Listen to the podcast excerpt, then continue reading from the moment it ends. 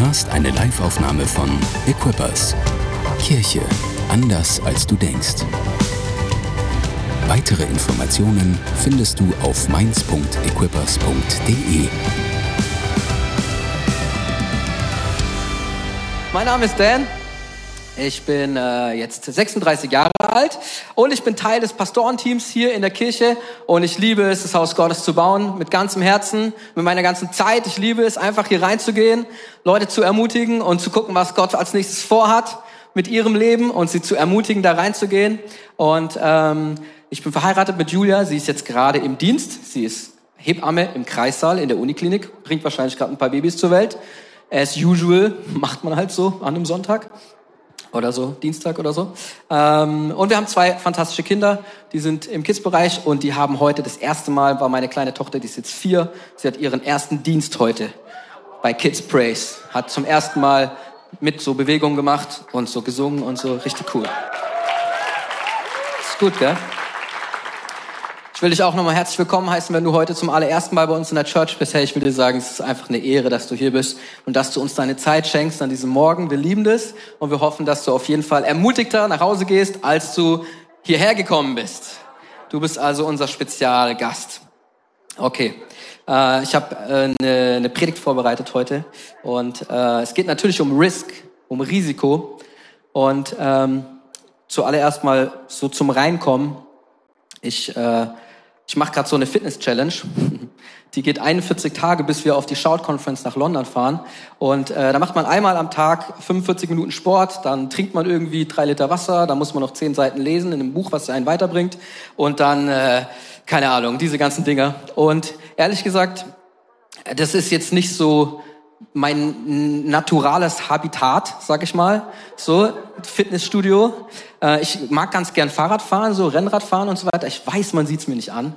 Ich weiß, I'm sorry. Ich werde noch, ich werde noch Jan Ulrich Slim so.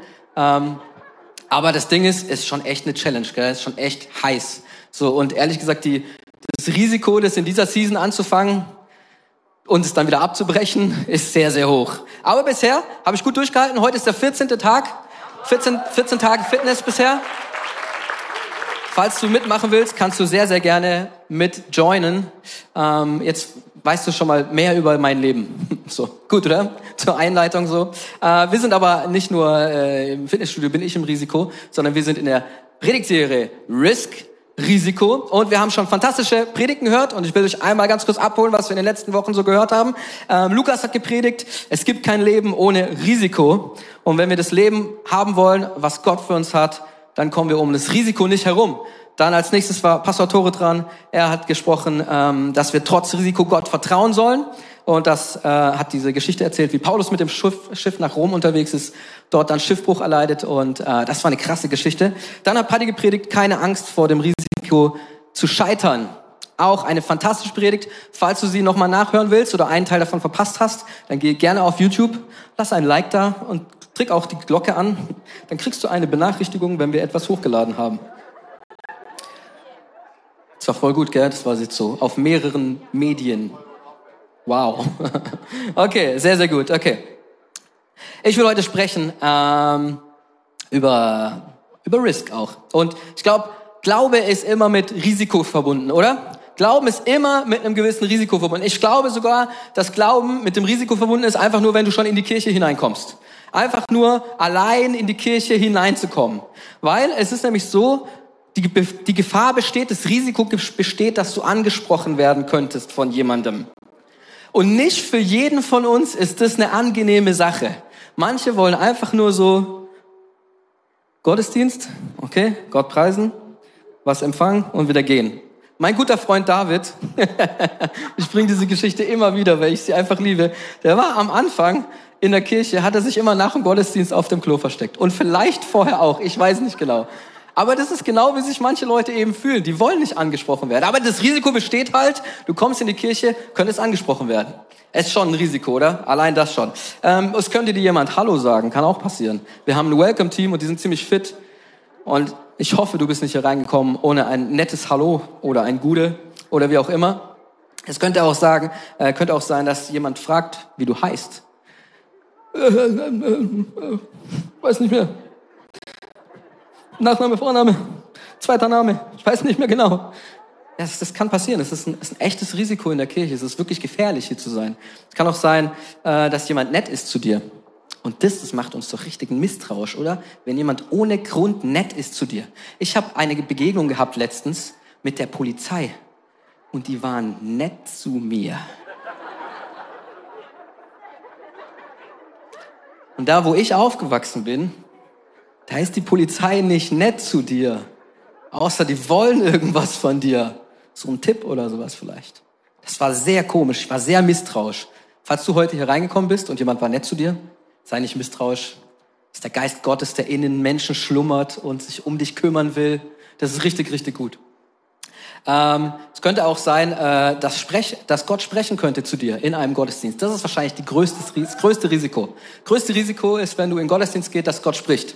Und ehrlich gesagt glaube ich, das ist gar nicht so ein so ein unrealistisches Risiko für manche Leute. Manche Leute wollen, glaube ich, wirklich nichts hören von Gott. Weil weißt du, wenn Gott einmal spricht, dann bedeutet es was in deinem Leben. Du kannst es nicht ignorieren.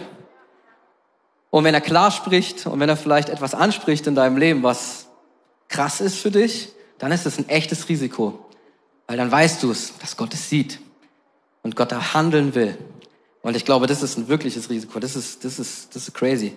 Und ähm, das größte Risiko danach ist, dass du vielleicht sogar tun könntest, was Gott sagt zu dir.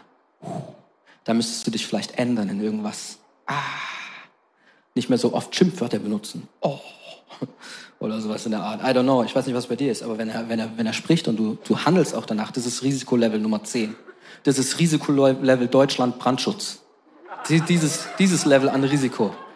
Brandschutz ist der, der, der, der, der Endgegner im Risikogame der Deutschen, oder? Das ist schon so. Jeder, der schon mal ein Haus gebaut hat oder der irgendwie in der Church am Start ist, die jetzt nicht normalerweise in der Church war, Brandschutz, das ist the worst. Das ist echt krass. Und ja, wenn das dann so passiert, manchmal ist es so, dass Gott spricht und dann tust du es vielleicht. Manchmal könnte das eine Sache triggern. Es könnte wirklich irgendwie lächerlich werden. Es könnte irgendwie lächerlich werden, oder? Und meine Predigt, die ich heute mitgebracht habe, sie heißt Lächerlich. Lächerlich. Lächerlich.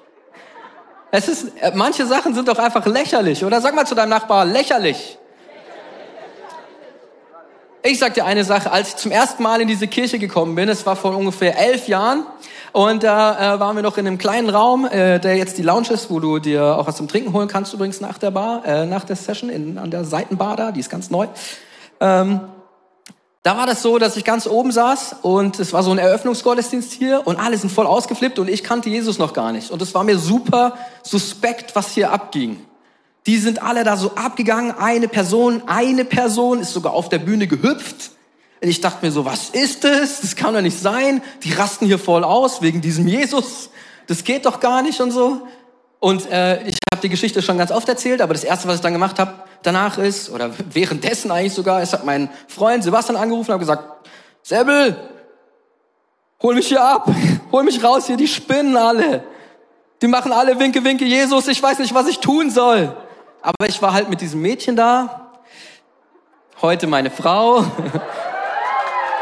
Und ich konnte mich dann irgendwie nicht entziehen und dann bin ich halt noch geblieben. Und außerdem hat der Sebel auch gesagt, ich habe Dienst, ich kann dich nicht abholen. also bin ich nicht weggekommen. War vielleicht auch so geschickt eingefädelt von Gott irgendwie, kann ja sein. Äh, und das ist ehrlich gesagt, war das für, am Anfang für mich ziemlich lächerlich, was so abgegangen ist. Weil ich dachte mir so, ey, was, was ist das überhaupt? Was ist das mit Glauben und so? Was ist das hier in dieser Kirche mit Licht, Tritra, Trullala, irgendwie? Einer schlägt, macht Schlagzeug, einer macht ich weiß nicht, an dem Abend war sogar, glaube ich, noch mehr da, oder? Da war so ein Saxophon oder irgendwas. I don't know. Es war auf jeden Fall, es war verrückt. Für menschliche Verhältnisse, bis du hier reinkommst, dachtest du so, was geht hier ab, ey? Wer hat, wo ist das Wasser? Und wie sieht das Wasser aus? Was hat wer ins Wasser gemischt, dass die Leute hier so drauf sind? Es war echt krass. Und manche Menschen halten Glauben an sich ja für lächerlich auch. Dass es einfach lächerlich ist, an Gott zu glauben, der größer ist. Und dann flippen sie noch mehr aus, wenn du vielleicht zu ihnen gehst und ihnen sagst, dass du vielleicht großen Glauben für etwas hast. Großen Glauben zum Beispiel. Ähm, I don't know. Vielleicht brauchst du eine Gehaltserhöhung und dann gehst du zu deinen, zu deinen ähm, Kollegen und dann sagst du zu denen, hey, ich habe ich brauche eine Gehaltserhöhung. Und die sagen so, nee, Mann, ich habe auch nicht mehr gekriegt dieses Jahr. Inflation und so. Und dann sagen die so, ja, du wirst es nicht kriegen. Und dann sagst du so, ja, aber ich habe einen Gott und der ist groß und ich glaube daran, dass ich eine Gehaltserhöhung krieg. Und dann sind sie vielleicht noch mehr offended. Sowieso schon, weil du Christ bist. Und dann sind sie noch mehr offended und denken sich so, nee, Mann, das ist doch lächerlich, ey. Jetzt will der beten für mehr Geld. Normalerweise will doch die Kirche immer, sag, es ist, es ist wirklich so. Ähm, Eben, wenn du mit, mit großem Glauben dann um die Ecke kommst, dann wirkt es noch lächerlicher irgendwie, oder? Hat das schon mal irgendjemand erlebt? Ich war auf meiner alten Wache, ich war früher mit dem Sebastian zusammen Rettungsdienst gefahren, war auf meiner alten Wache, da bin ich einmal an äh, Weihnachten so rumgelaufen und ich meine, gut, da war ich noch nicht lang Christ, da war ich so ein halbes Jahr Christ oder sowas. Und dann habe ich so eine Zigarrenschachtel mitgebracht, voll geil als Christ, oh Mann, ey, egal, habe ich so eine dicke Zigarrenschachtel mitgebracht und habe gesagt, an Weihnachten hatten wir Dienst, 24. Jesus ist vor 2000 Jahren gestorben und auferstanden. Nein, beziehungsweise hat, äh, ist geboren worden und äh, diesen König wollen wir heute feiern. Ich habe Zigarren mitgebracht. und die waren alle so, what? Was? Wir sollen jetzt rauchen? Ich dachte, die Kirche rauchen, das funktioniert irgendwie nicht. Es war schon ein bisschen lächerlich, ey. Es war schon ein bisschen lächerlich. Aber ehrlich gesagt, lieber ein, ein Gaul, ein, ein Pferd, das du nicht äh, dass du dass das rennt und dass du zähmen musst, als ein Hund, den du zur Jagd tragen musst, oder? Ich war einfach voller Feuer und ich habe gedacht, so, come on, irgendjemand muss es denen doch erzählen. Und wenn es mit Zigarren ist. Ich dachte eigentlich, es wäre eine ganz coole Idee. Ähm, ich mag Menschen, die einen großen Glauben haben. Ich mag Menschen, die einen großen Glauben haben. Und ich habe hier drei Sachen aufgeschrieben, drei Beispiele aufgeschrieben. Und das erste bin ich, weil der Esel nennt sich immer zuerst. Ich habe großen Glauben gehabt am Anfang der Saison, ähm, der NBA-Saison für die Miami Heat, so meine Lieblingsmannschaft. Und ich habe gedacht, oh, die schaffen das bestimmt. Die letzten Jahre waren eigentlich ganz gut. Okay, letztes Jahr haben sie krass verkackt.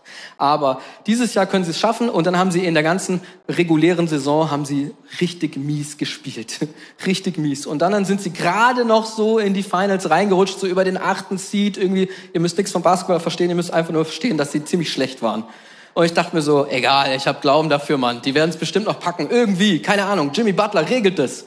So, dann hat er zwei gute Spiele gehabt, hat 50 Punkte gemacht irgendwie oder 40 Punkte oder sowas. Ist voll abgegangen, war richtig, richtig nice anzusehen. Am Ende sind sie bis in die Finals gekommen, bis ins letzte Spiel. Und ich dachte mir so, come on, hier ist ein Mann mit großem Glauben. Für diesen Club da. Hat niemand interessiert. Ich sehe auch jetzt, von euch interessiert es wirklich überhaupt keinen. Ist aber auch überhaupt nicht schlimm. Ich wollte ja auch nur sagen, ich hatte großen Glauben. Ihr müsst es ja nicht verstehen. Und ich dachte mir so, das ist, das ist doch nice, ey. So, ich liebe es, wenn Leute die großen Glauben haben und auch und am Start bleiben, auch wenn es manchmal hart wird. Und selbst Jimmy Butler, das ist jetzt eine gute Info, äh, der, der Topspieler von denen, der hatte bis zum, die hatten im, im Finals, da muss man immer sieben Spiele äh, machen und äh, wer zuerst vier gewinnt gegen die andere Mannschaft, der hat gewonnen, ja. Äh, und die waren schon zwei hinten. Also die sind quasi schon, haben schon verloren. Und er ist reingekommen in die Arena und hatte ein T-Shirt an, Four More Wins. Und ich dachte mir so, come on, Jimmy, come on, das großer Glauben. Ich liebe das, Mann. Ich liebe das richtig. Ich finde es richtig gut. Leute, die großen Glauben haben, sie sind total inspirierend. Meine Frau, sie betet gerade für 10.000 Euro, weil wir sie brauchen. Und ähm, ich find's, ich fand's am Anfang, dachte ich mir so, wow, 10.000 Euro ist echt eine Stange Geld. Ich fand's fast ein bisschen lächerlich, aber wisst ihr was? So, nachdem ich diese Predigt geschrieben habe, habe ich hingeschrieben, Warum eigentlich nicht für 30.000 Euro? Das wäre noch viel lächerlicher, aber das Wunder wäre größer. Das wäre geil, oder? Das fände ich richtig gut. Großen Glauben zu haben ähm, ist risikoreich. Und deswegen sprechen wir heute auch darüber. Ist risikoreich, weil man sich vielleicht vergebens Hoffnung macht.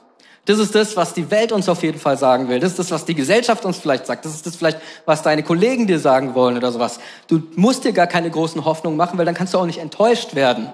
Kennst du das? So, hab, ah, mach, mach dir lieber keine Hoffnung für die oder die Person, die mag dich eigentlich eh nicht. Die hat dir nur zurückgeschrieben, weil sie nett sein wollte oder sowas in der Art, ja. Oder, I don't know, den, den Job, ah, ich weiß nicht. Vielleicht hast du dich da auch ein bisschen, vielleicht hast du dich verschätzt, vielleicht ist es nicht deine Liga irgendwie so oder was auch immer. Und ähm, ich glaube, dass das wirklich risikoreich ist, einen großen Glauben zu haben, weil es eben enttäuscht werden kann. Das ist das, was die Welt uns sagt. Und ich weiß nicht, ob du es kennst. Murphy's Law, kennst du das? Murphy's Law sagt, dass alles, was schiefgehen kann, wird schiefgehen. Ich glaube, ursprünglich kommt es mal irgendwo aus der IT oder sowas, hat da irgend so ein schlauer Mensch erfunden. Irgendjemand nickt, also war es richtig, sehr gut. Huh, Wikipedia regelt. Ähm, und das alles das, was schiefgehen kann, das wird schiefgehen. Das sagt dieses Gesetz. Und man soll dann eben da irgendwie damit handeln, dass es halt dann besser wird und so weiter und so fort. Und ich habe mir so gedacht, ja, das stimmt schon, wenn man irgendwie, weiß nicht, ich habe dann so drüber nachgedacht, was sind denn so die größten Fails eigentlich so aus meinen letzten paar Jahren? So, wo, wo war es wirklich so desaströs? Wo sind Sachen richtig schief gegangen? Und das Coole ist, eigentlich war es in der Church nicht so viel. Es waren eigentlich mehr so private Sachen, die, ähm, die schief gegangen sind. Ich habe mal so ein paar zur Auswahl. Ähm, und ich, ich, ich erzähle jetzt eins, die anderen erzähle ich in den anderen Gottesdiensten. Also wenn du die anderen hören willst, ganz persönlich von mir, dann komm gerne noch in die anderen Gottesdienste. Und ich will erzählen von einem Junggesellenabschied, wo wir waren, von meinem Freund Mitch. Ja, jetzt denkst du dir so, was kommt jetzt, ja? Und äh, da wurde organisiert, dass wir so ein Wildwasser-Rafting machen auf dem Rhein. Erstmal ist ja schon mal so, was ist da Wildwasser? So, der Rhein, der fließt so gemächlich dahin und so weiter. Also das war schon mal irgendwie so ein bisschen misleading. Und dann waren wir da am Start und ehrlich gesagt, wir waren mit einer ziemlich großen Gruppe unterwegs, waren glaube ich so 15 Leute, 20 Leute oder so und wir sind alle zu spät gekommen. Wir sind echt alle zu spät gefahren. Murphy's Law hat schon gegriffen, bevor es angefangen hat. Wir sind da hingekommen und wir waren irgendwie so 40 Minuten zu spät. Das war voll krass, weil die haben ja immer dann so Shuttles, die dann wieder zurückfahren, wo sie irgendwie eingesammelt werden, wenn sie dann den Rhein runtergeschippert sind. Und dann waren wir schon viel zu spät und dann waren da so zwei so Leute, die halt irgendwie das geleitet haben und die waren schon so mega pisst auf uns.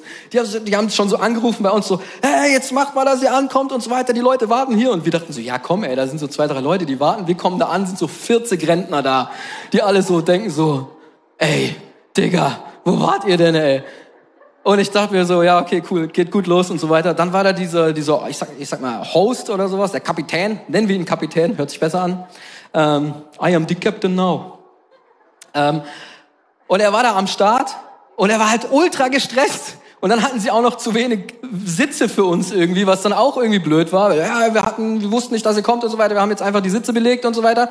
Und dann waren es zu wenig für uns da. Und ehrlich gesagt, ich war voll froh. Ich hatte keinen Bock mehr dann da drauf. Und dann habe ich einfach so den Torben genommen und gesagt, Torben, geh du. Und er so, nein, nein. Dachte, hier, hier ist das Ruder und nimm du das so. Und dann habe ich mir einen Lenz gemacht irgendwie. Und die sind dann halt irgendwie da gefahren. Und es ging halt weiter mit diesem, mit, mit diesem Kapitel so. Es war echt witzig. Wir sind dann so angekommen, haben sie dann abgeholt. Und dann dann haben die so gesagt, so, ey, das war so krass. Dann haben die sich so gegenseitig, die beiden Kapitäne haben sich zugerufen, so gegenseitig so, ja, und heute hast du mal wieder das Scheißschiff, oder? Weil er die ganzen Rentner hatte, die so langsam waren und so. Es war so, oh man, ey. Es war schon echt, es war schon echt witzig. Wir haben dann eine schlechte Bewertung geschrieben, glaube ich. so, auf richtig ehrenlos.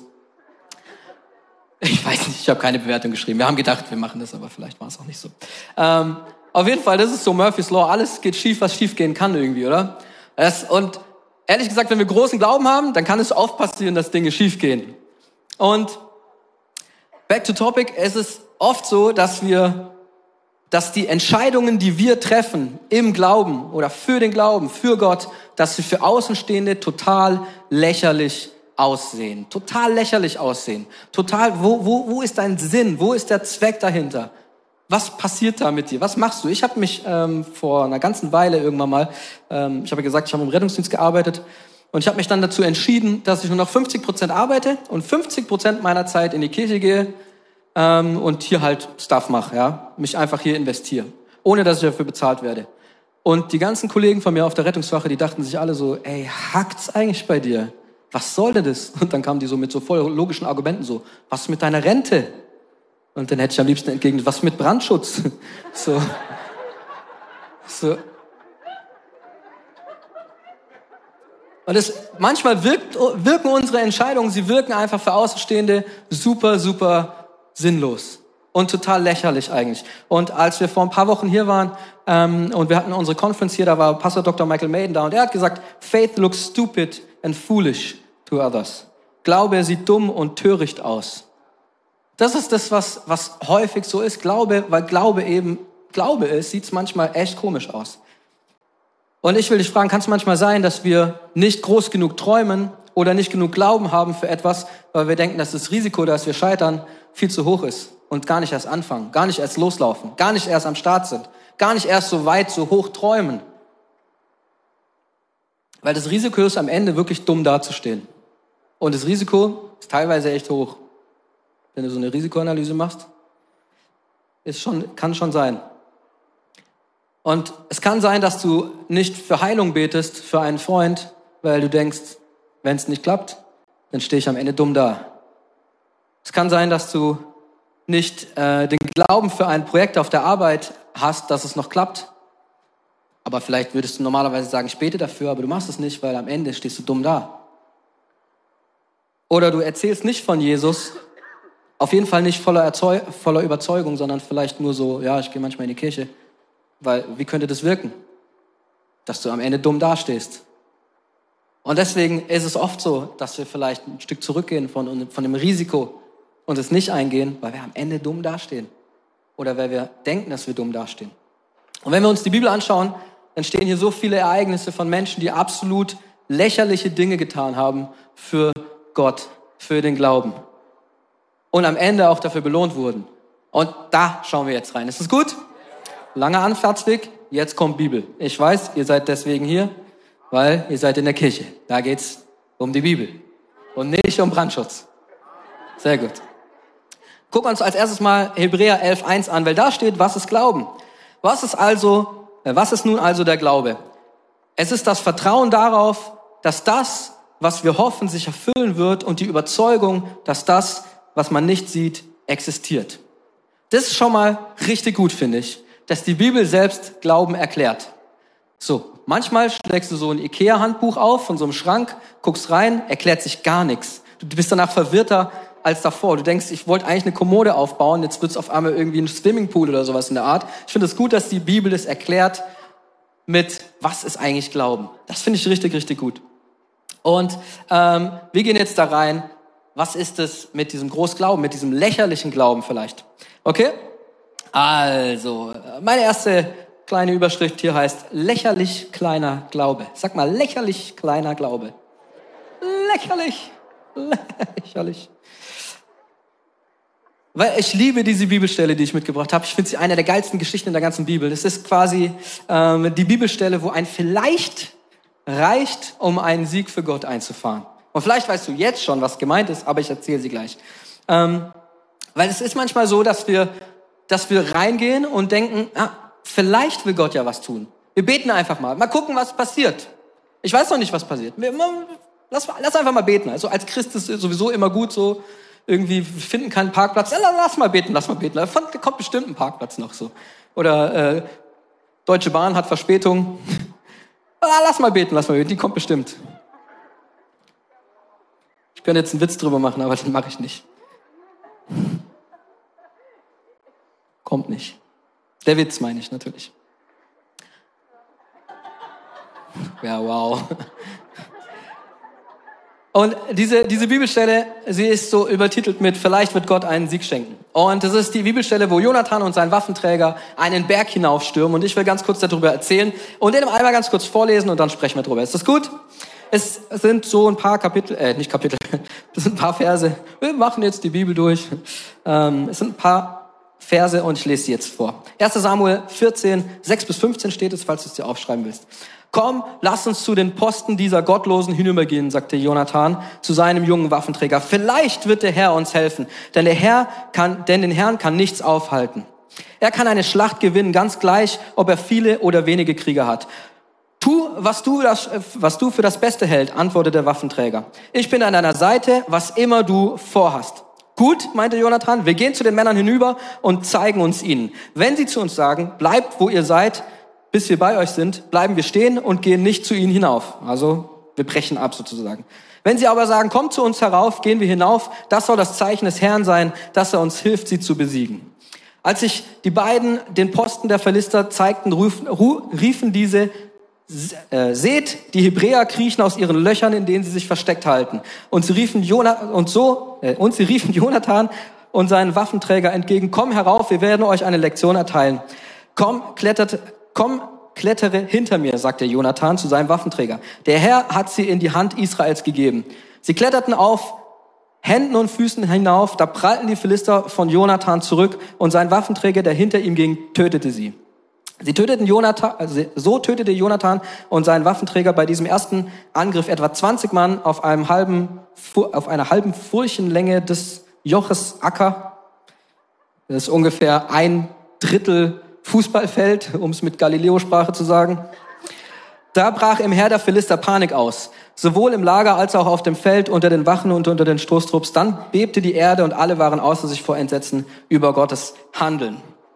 Und ich liebe das, dass da zwei Leute sind, die sagen, vielleicht wird Gott uns den Sieg schenken. Vielleicht wird es was bringen, wenn wir jetzt dahin gehen. Und das Coole ist, dass es gar nicht so unüberlegt ist, weil am, Ende, am Anfang denkst du dir vielleicht so, ja, das ist schon irgendwie ziemlich risikohaft. Aber sie haben ja einen Plan. Hier sind ganz kurze drei Punkte über diese Sache. Der erste Punkt ist, ähm, sei, lä sei lächerlich im Team.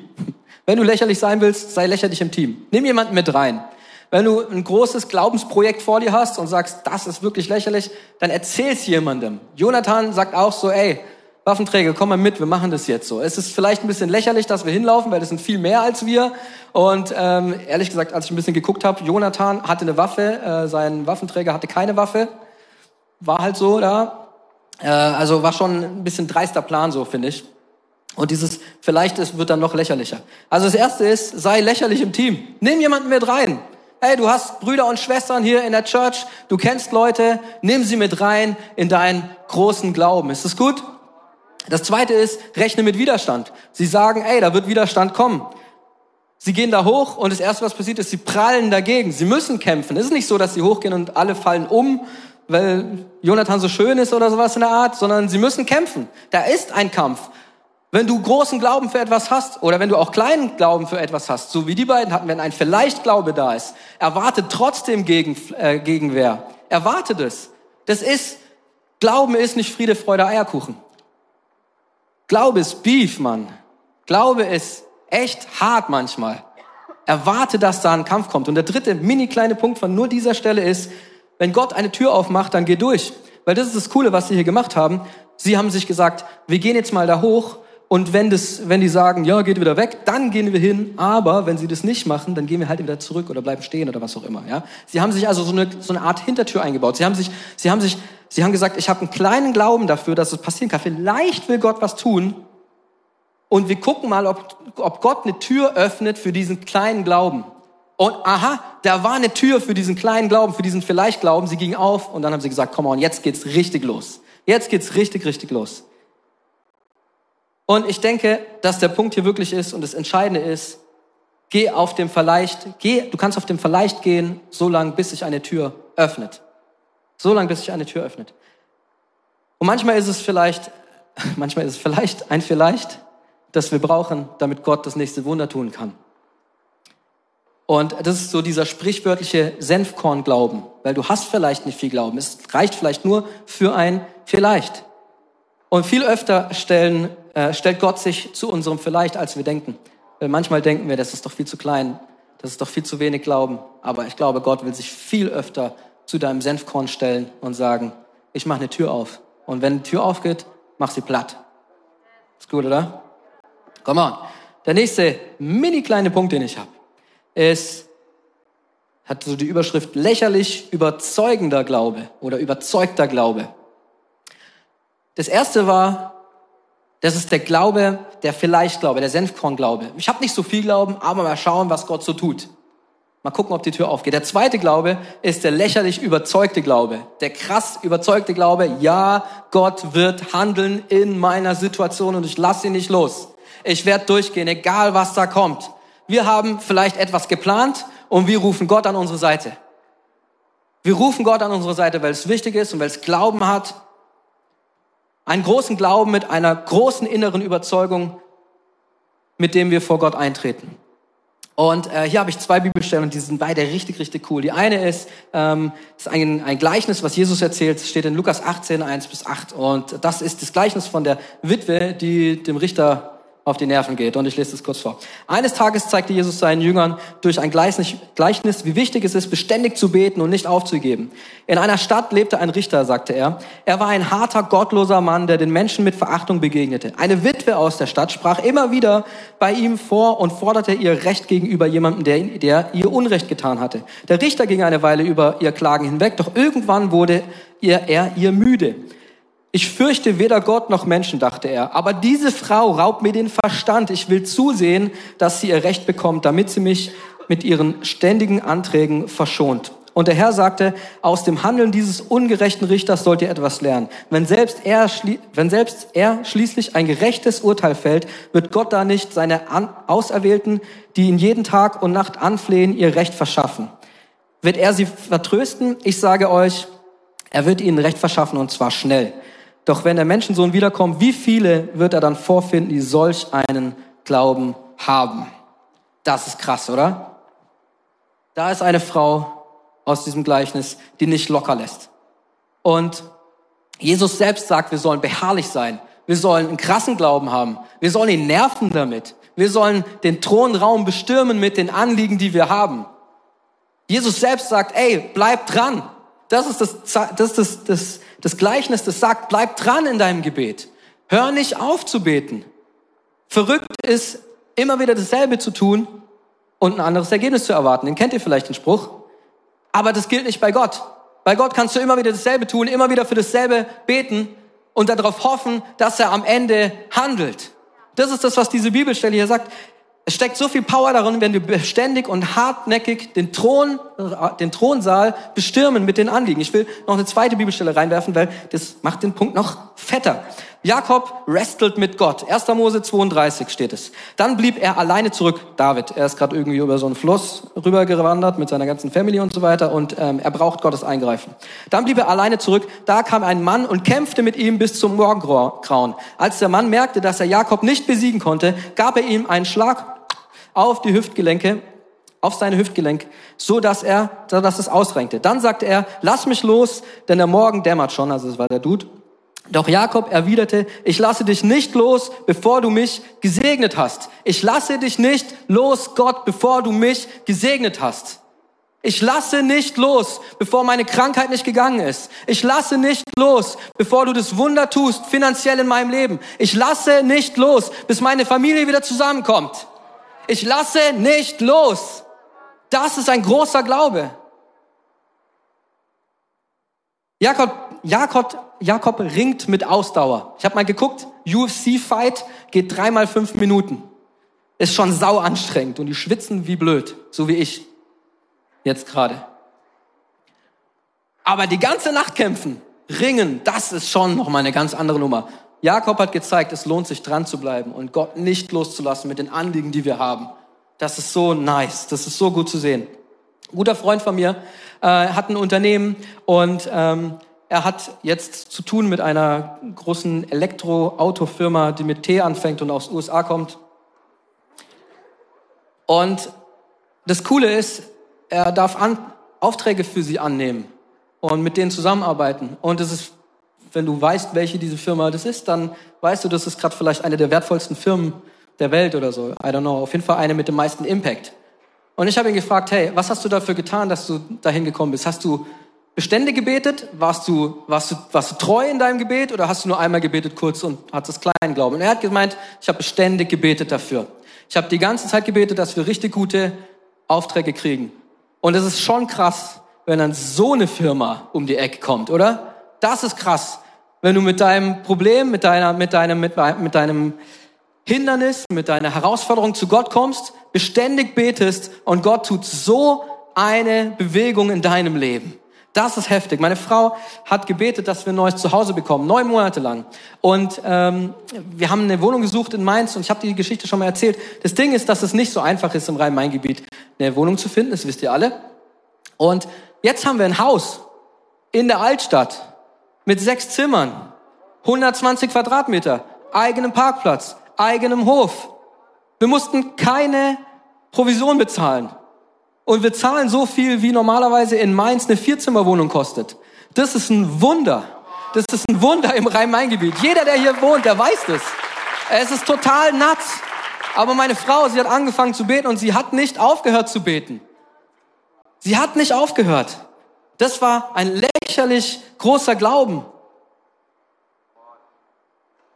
Und weißt du, ich glaube, für Außenstehende ist auch diese Sache total lächerlich gewesen. Keine Ahnung, vielleicht betest du für deine Firma mit in einem Auftrag, I don't know, mit Apple oder sowas in der Art, ja? So eine Größenordnung. ist schon ein bisschen lächerlich, oder? Wenn du dann deinen Kollegen erzählst, ja, ich weiß, bei uns läuft gerade so und so.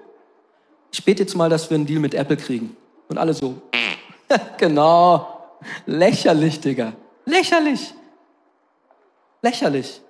Oder dass du so eine geile Bude kriegst in Mainz. Lächerlich, dass du, wenn du, wenn du Leuten, die nicht an Jesus glauben, das erzählst, denken sie so, ja. Selbst Leuten, die an Jesus glauben, denken sich so in Rhein-Main-Gebiet niemals, ey. Dreizimmerwohnung ist drin vielleicht oder so. Für Außenstehende völlig lächerlich, aber es ist ein, ein Erlangen, ein Erringen des Segens. Okay, nächster Punkt und dann sind wir gleich fertig. Uh. Der letzte Punkt hier, den ich habe, ist Gottes lächerlich großer Glauben für uns. Weil manchmal ist es so, wir haben großen Glauben und gehen zu Gott und sagen, ich stehe dafür ein. Und manchmal ist es so, Gott kommt zu uns und sagt, das ist deine Zukunft. Und du denkst dir nur so, what? Das ist viel zu krass. Und da schauen wir jetzt mal rein. Gott hat das geplant und wir stellen uns dazu. Weil viel öfter brauchen wir den Glauben, was Gott tun will, als dass Gott uns braucht. Und wir schauen uns hier mal ganz kurz zwei Sachen an. Und das erste ist äh, Johannes der Täufer. Und Johannes der Täufer, wenn du so die Geschichte von ihm ein bisschen kennst, man, der Dude war wirklich lächerlich. Der war wirklich lächerlich, oder? Wenn du so drüber nachdenkst und äh, habe auch da ein bisschen tiefer reingeschaut und da ist es so, dass die Pharisäer sagten unter anderem, dass er besessen gewesen ist. Das haben die sich so gegenseitig erzählt.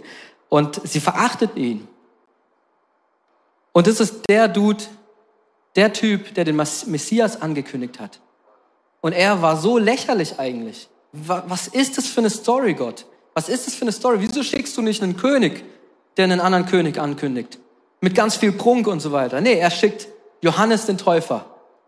Und hier steht in Matthäus, äh, Johannes trug Kleider aus gewebtem Kamelhaar, hat bestimmt super gerochen. Und einem Lederriemen um die Hüften. Er ernährte sich von Heuschrecken und wildem Honig.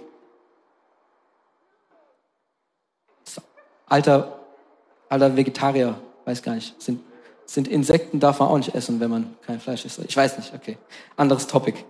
Aber es war schon ein bisschen weird, oder? War schon ein bisschen weird, wenn du diesen Typ so gesehen hast. Das ist schon komisch. Manchmal benutzt Gott echt interessante Sachen. Ähm, ich weiß nicht, ob du die Geschichte kennst von der Azusa Street in Los Angeles. Azusa Street, da war eine Kirche und von dort aus ging eine riesengroße Erweckung los. Eine Erweckung, die so groß war, dass sogar unsere Kirche damit zu tun hat. Weil die Azusa Street in Los Angeles, da sind über drei Jahre lang Wunder über Wunder über Wunder über Wunder über Wunder passiert. Jeden Tag. Jeden Tag so dass Leute aus Amerika rausgegangen sind, die hießen Assemblies of God, haben überall auf der ganzen Welt Kirchen gegründet. Auch zum Beispiel ein Kirchennetzwerk in Deutschland und das nennt sich jetzt BFP. Ein Bund, in dem wir selbst auch sind. So eine krasse Geschichte war das damals. Und wisst ihr, was das Krasseste daran ist? Du denkst jetzt vielleicht, wow, da muss voll abgegangen sein.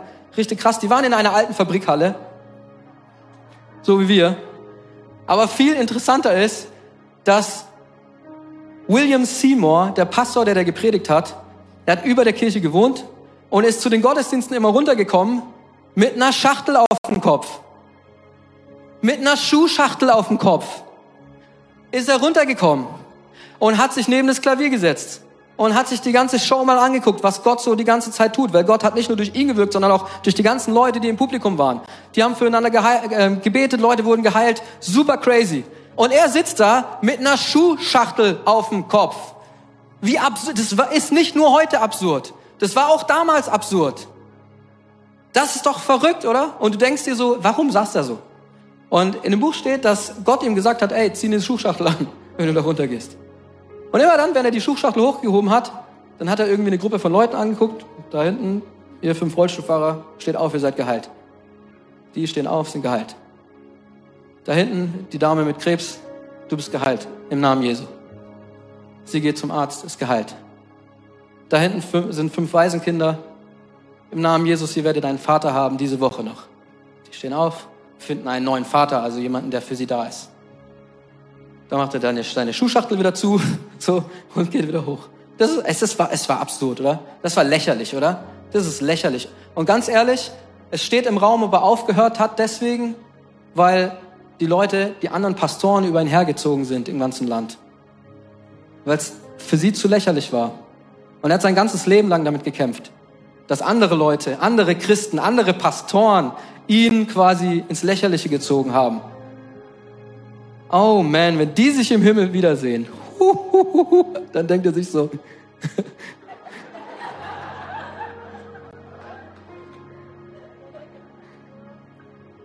Maria wird schwanger vom Heiligen Geist. In Lukas steht, Maria antwortete, ich bin die Dienerin des Herrn und beuge mich seinem Willen. Möge alles, was du gesagt hast, wahr werden und mir geschehen. Darauf verließ der Engel sie. Wie absurd ist diese Story? Wie lächerlich ist diese Story? Der Heilige Geist kommt und schwängert diese Frau, sie ist Jungfrau. Und weißt du, sie hätte jedes Recht gehabt, in dieser Situation zu sagen, wer bist du? Raus aus meinem Schlafzimmer. Und nee, ich mach nicht mit. Was soll das? Aber sie ist eine treue Dienerin und sie sagt, alles, was du willst, werde ich tun. Es ist absurd, diese Geschichte. Und auch sie musste weiterleben damit. Auch über sie haben sich die Leute lustig gemacht. Es ist lächerlich. Aber weißt du, was ihr passiert ist? Sie hat den Messias dieser Welt geboren. Sie war die Mutter von Jesus Christus. Oh man! Wie lächerlich diese Situation war. Aber was für ein lebensveränderndes, weltveränderndes Ereignis deswegen entstanden konnte, entstehen konnte. Manchmal schreibt Gott solche krassen Geschichten. Und die Frage ist, stellst du dich dazu? Auch wenn es lächerlich wird. Auch wenn es krass ist. Auch wenn Gott sagt, geh zu deinem Arbeitskollegen, zu deinem Kommilitonen, zu deinem Mitschüler, bete für sie. Hey, weißt du was? Ich will, dass du jeden Morgen für deine ganze Klasse betest. Hey, weißt du was? Ich Vielleicht betest du in deiner, ähm, vielleicht bietest du in deiner Firma einen wöchentlichen Call an, in dem du für andere Kollegen betest, betest. Oder was auch immer. Vielleicht ist es lächerlich auf den ersten Blick, aber wenn du diese Lächerlichkeit nicht erträgst, dann wirst du das Wunder niemals sehen, das vielleicht dahinter steht.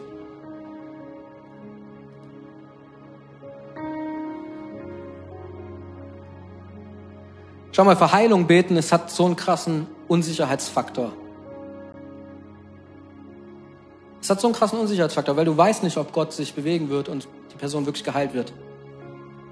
Aber wenn du 100 Gebete sprichst für Heilung, mal schauen, wie viel Gott erhört. Mal schauen, wie viel Gott erhört.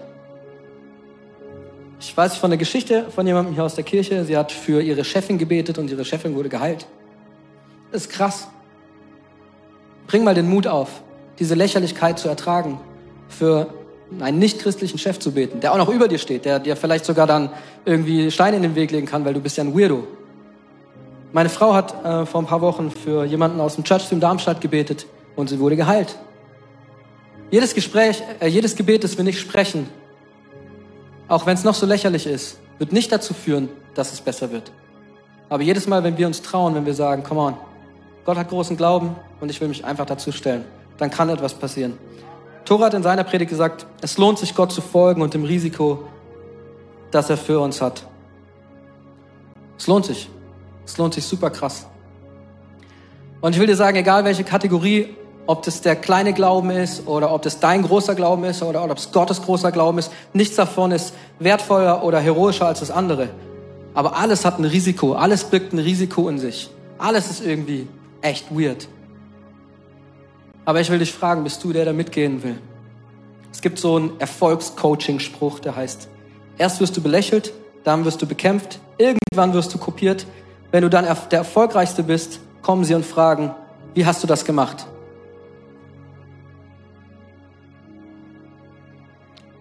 Und ehrlich gesagt, weißt du, was du dann sagen kannst?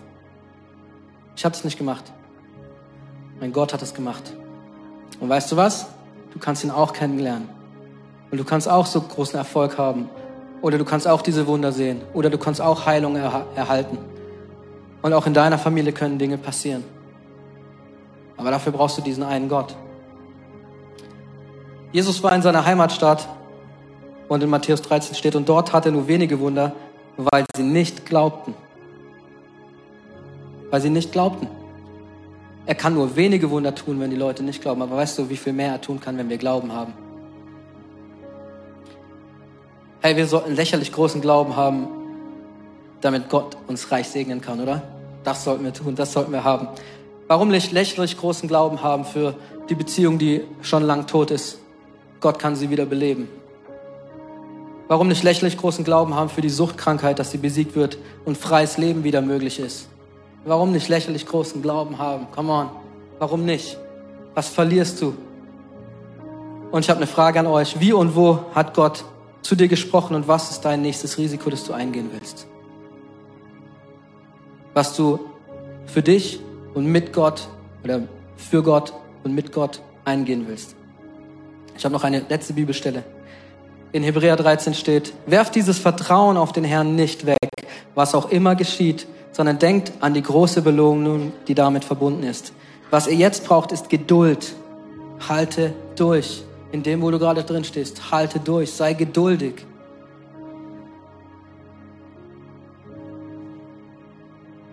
Was ihr jetzt braucht, ist Geduld, damit ihr weiterhin nach Gottes Willen handelt. Dann werdet ihr alles empfangen, was er versprochen hat. Und in Vers 39 steht, aber wir sind nicht wie die Menschen, die sich von Gott abwenden und so in ihr Verderben rennen. Weil wir an unserem Glauben festhalten, werden wir das Leben bekommen. Wir werden das Leben bekommen, das Gott für uns hat. Herr Kirche, ich will einfach kurz für euch beten. Es wäre cool, wenn ihr die Augen schließt. Und ich will dich einladen, wenn du jetzt hier bist heute Morgen und du sagst, hey, ich brauche ich brauch Gebet heute Morgen, ich brauche diesen neuen Glauben. Ich habe vielleicht nur einen Funken Glauben oder ich habe einen großen Glauben oder Gott hat was Großes mit mir vor. Aber ich will neu reintreten in ein Risiko. Egal wie lächerlich es ist, dann will ich dich einladen, jetzt deine Hand zu heben und ich will für dich speziell beten. Da geht eine Hand hoch, noch eine Hand hoch. Überall im Raum gehen Hände hoch. Das ist so mutig. Nehmt die Hände wieder runter, weil es lächerlich ist, dass du dich gerade gemeldet hast. Aber ich will für den ganzen Raum beten. Jesus, wir danken dir so sehr, dass du, dass du dich lächerlich hast machen lassen für uns, Herr. Dass du das Kreuz getragen hast, Herr. Dass du dich hast anspucken lassen und kreuzigen lassen mit einer Dornenkrone, Herr. Aber sie wussten nicht, Herr, dass der Sieg so krass bevorstand. Jesus, und so wie damals die Römer das nicht wussten und die Juden das nicht wussten, Herr, wissen die Leute, mit denen wir zu tun haben, nicht, wie krass du bist, Herr. Und dass du durchbrechen willst, Herr. Und dass dein Wunder schon bevorsteht. Und Jesus, egal wie lächerlich es klingt, egal wie lächerlich es ist, Herr, egal ob wir eine, eine Schachtel auf dem Kopf haben, Herr, oder was auch immer, ob wir komisch gekleidet gehen müssen, Herr, wenn du es befiehlst, Herr, wir werden gehen. Wir werden gehen, Herr. Und wir wollen gehen. Wir wollen, dass du durchbrichst, Herr. Wir wollen dein Reich sehen, Herr. Wir wollen dein Reich sehen in unseren Familien, Herr. Wir wollen dein Reich sehen in unserer Gesundheit, Herr. Wir wollen dein Reich sehen in unseren Finanzen, Herr. Wir wollen dein Reich sehen in unserem Umfeld, Herr, bei unseren Freunden, Herr. In unserer Klasse, Herr, bei unseren Kommilitonen, Herr. Wir wollen dich sehen. Egal wie lächerlich für uns es ist, Herr. Wir wollen dich sehen. Es geht nicht um uns, es geht um dich, Herr. Es geht nicht darum, wie wir dastehen, es geht darum, wie du dastehst, Herr. Und Herr, wenn wir uns auf deine Seite stellen, wir wissen, du wirst handeln, Herr. Wir wissen, du, du willst handeln, Herr. Wir wissen, du hast mehr für uns, Herr. Und dieses Risiko, wir gehen es so gerne ein für dich, Herr.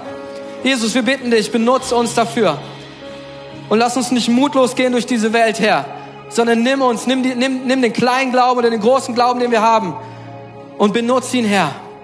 Jesus, wir lieben dich so sehr und wir brauchen dich so sehr. Und wir wollen gehen, Herr, mit dir. Amen. Danke fürs Zuhören. Weitere Informationen findest du auf mainz.equippers.de.